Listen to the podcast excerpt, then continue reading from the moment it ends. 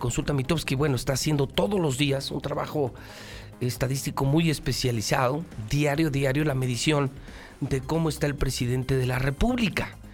Un presidente a quien se le han acumulado acontecimientos eh, fuertes, ¿no? Yo diría los últimos, pues evidentemente Culiacán, los Levarón y por supuesto el asilo político a Evo Morales. Eh, me ha llamado la atención que a unos días de cumplir eh, su primer año, el próximo primero de diciembre cumple un año en el poder Andrés Manuel López Obrador, su tendencia a la baja ha sido dramática, dramática. Roy Campos está en el teléfono de la mexicana desde la Ciudad de México. Mi querido Roy, ¿cómo estás? Buenos días. Muy buenos días, Pepe. Siempre un gusto saludarte y creo que tú me vas a entender algo. A ver. Esto de publicar diario que es muy atractivo, ¿no? Porque vas viendo día a día el, efecto de una declaración, de un evento, termina siendo desgastante hasta con los amigos. sí, yo sé. Porque, porque estás diario diciendo lo que pasa, la realidad, pero decir 14 días seguidos bajando, te echas unos enemigos impresionantes. Me, me imagino, mi, mi querido Roy, sé de qué estás hablando, pero, pero es tu trabajo lo digo y lo, y lo deterioraste muy bien de inicio. A ver, en, fíjate nada más, lo de Sinaloa, lo de Culiacán fue el 17 de octubre. A partir de ese momento, el presidente se ha tratado de escapar de los temas, pero no ha podido. Entonces, trata de no hablar de Culiacán, pero recordemos que tuvo que llevar al gabinete de seguridad como cinco veces a dar explicaciones en línea de tiempo y se atoró en Culiacán. E iba saliendo de Culiacán y había otros temas por ahí dos días y le aparece Levarón. Y entonces viene Levarón. Y en medio de la crisis Levarón viene el asilo a Evo Morales. Tres temas que los tres le han costado. Y juntos, pues simplemente han acumulado. Sus críticos, pues felices montándose y haciendo memes, y sus defensores, pues haciendo lo que puedan. Pero poco a poco ha ido bajando durante un mes. De manera que yo te diría, fíjate, seis puntos en un mes, no son poquitos, son muchísimos.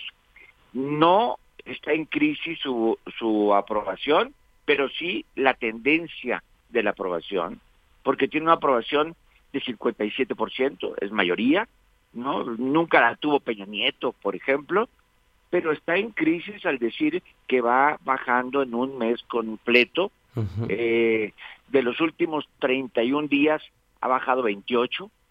Quiere decir que sí hay una crisis, pero, pero son los tres temas. Tres puntos diría yo que bajó por el caso Culiacán, dos por el tema Levarón y ha bajado uno por el caso de Evo Morales. Si buscara un poco más de elocuencia, Roy, para quienes no somos expertos en la materia estadística, cumple un año el próximo primero de diciembre ya como presidente. En un año ¿Cuántos seguidores ha perdido en personas? Entre 8 y 9 millones, yo no diría seguidores, gente que aprueba su trabajo, así tal cual. Porque pueden ser seguidores de él que te dicen, pero no me gusta que le haya dado asilo a Evo Morales. Eso no quiere decir que si tomada una decisión entre quiero que regrese el PRI o el PAN o que siga López Obrador, dice, no, no, no, es mejor lo que tenemos. Esa es otra variable. De hecho, la variable de si votaría hoy o no para que se quedara, todavía está claramente 20 puntos arriba, el no, mejor que se quede. Ok, entonces eh, dices tú, no está en un momento grave de popularidad, pero sí debe de observarse que en el último mes ha caído todos los días la popularidad del presidente. Prácticamente. Y sí, él lo sabe, él lo sabe, es evidente, te voy a decir cuándo. Le preguntan en la mañanera de hoy, oiga, ¿a qué tiene derecho lo debo Morales? ¿No lo puede explicar? Y entonces sí te dice, esa es una cosa que no debemos darle mucho tiempo porque los conservadores es lo que quieren. Él sabe que es un tema perdedor. Él sabe que ese tema lo está haciendo caer y que no lo deja tomar su agenda. Hoy su agenda es histórica. Hoy quisiera solo hablar de la revolución, del desfile, de los trenes. él quisiera que todos estuviéramos en el festejo de la revolución y no estamos en él. O sea, no estamos hoy en la plática diaria en el festejo de la revolución. Pero, pero también hay que decir, Roy, que no son problemas que el entorno le metió, son entornos en los que él mismo se metió. Sí, sí y no. No, el de, el de Evo de alguna manera, porque ofreció el asilo y, el Evo lo aceptó. Así es. Pero el de Culiacán y Levarón, pues son circunstancias que llegan. E incluso el de Evo, fíjate, el de Evo no lo hubiéramos podido prever, porque lo de Bolivia estalló como estallan así las cosas, ¿no? Como estallan estos movimientos. Estalló y él reaccionó como es lógico en él y en México, diríamos, porque yo creo que el asilo a Evo hasta Peña Nieto se lo hubiera ofrecido. O sea, no es un asunto de, de, que López Obrador lo ofrece porque es de izquierda, no, es una costumbre mexicana. Yo creo que Peña también lo hubiera ofrecido, pero, pero yo creo que se han metido porque no. Mira, yo te diría que lo de Evo, el problema no fue el asilo, sino fue todo lo que rodeó el asilo. Mandar un avión, mostrar un avión cuando yo había dicho que no usamos aviones privados, pero aquel sí. Luego, eh, mostrarlo aquí con guaruras cuando yo había dicho que a mí nadie me cuida, pero a mi invitado sí lo cuidan. La suburban, de... la suburban de 9 millones de pesos. Exacto, suburban, el dónde te hospedas. Esas como que muestran cierta incongruencia entre mi dicho hacia mí y el hecho hacia otros. La pregunta es, ¿otros asilados que trajimos no tenían esas facilidades? No sabemos, no hay redes sociales. Hoy cada ciudadano es un reportero. Y entonces hoy sabemos más.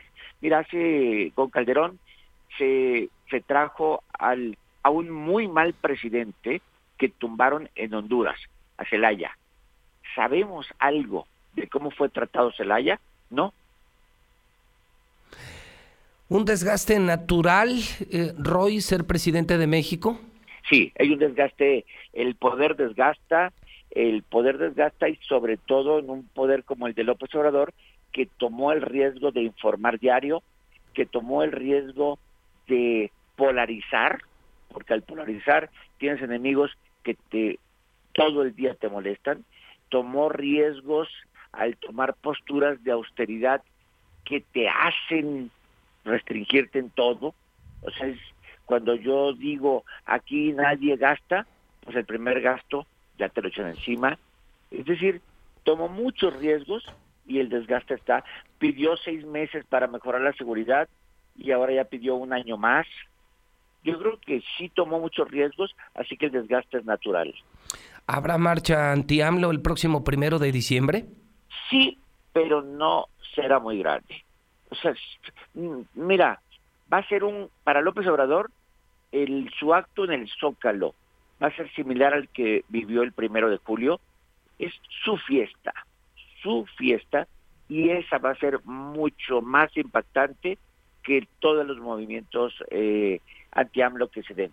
Sí va a haber, como hemos vivido en varios lugares, que en muchas ciudades se den, pero en un lugar es 100, en otras 200, en otros 1000 o 2000, eh, pero nada comparado con lo que vamos a ver en el Zócalo. Como experto en la materia, última pregunta, Roy, ¿tú ya verías con preocupación si fueras parte del equipo del presidente esta caída en la popularidad? Sí, sí, sí la vería con preocupación por la tendencia, porque tengo que rápidamente retomar la agenda. hoy ya no estamos hablando de programas sociales, ya no estamos hablando de que si los sembrando vida o ya no se está hablando de programas sociales. Estamos hablando de la Cámara de Diputados bloqueada, de la Comisión de Derechos Humanos impuesta a la comisionada, de que los policías inconformes en el aeropuerto, de la inseguridad, de los bloqueos en Nuevo Laredo. No estamos hablando de la agenda de López Obrador. Él puede retomar estos días diciendo agarramos a este corrupto, pero se va a ver muy forzado, se va a ver muy inventado ante las crisis. Entonces ni siquiera él tiene la capacidad hoy para retomar la agenda de él. Y eso debe ser preocupante. El primero de diciembre en el Zócalo, él la va a retomar, pero ante su público. Hay que ver cómo reacciona el resto de la población. Roy, como siempre, infinitamente agradecido. Una deferencia de tu parte participar aquí en Infolina que ha sido, es y será siempre tu casa, Roy. Gracias, Pepe, y un abrazo. Un abrazo. Es Roy Campos desde México. Bueno, pues hoy amanece otra vez a la baja López Obrador.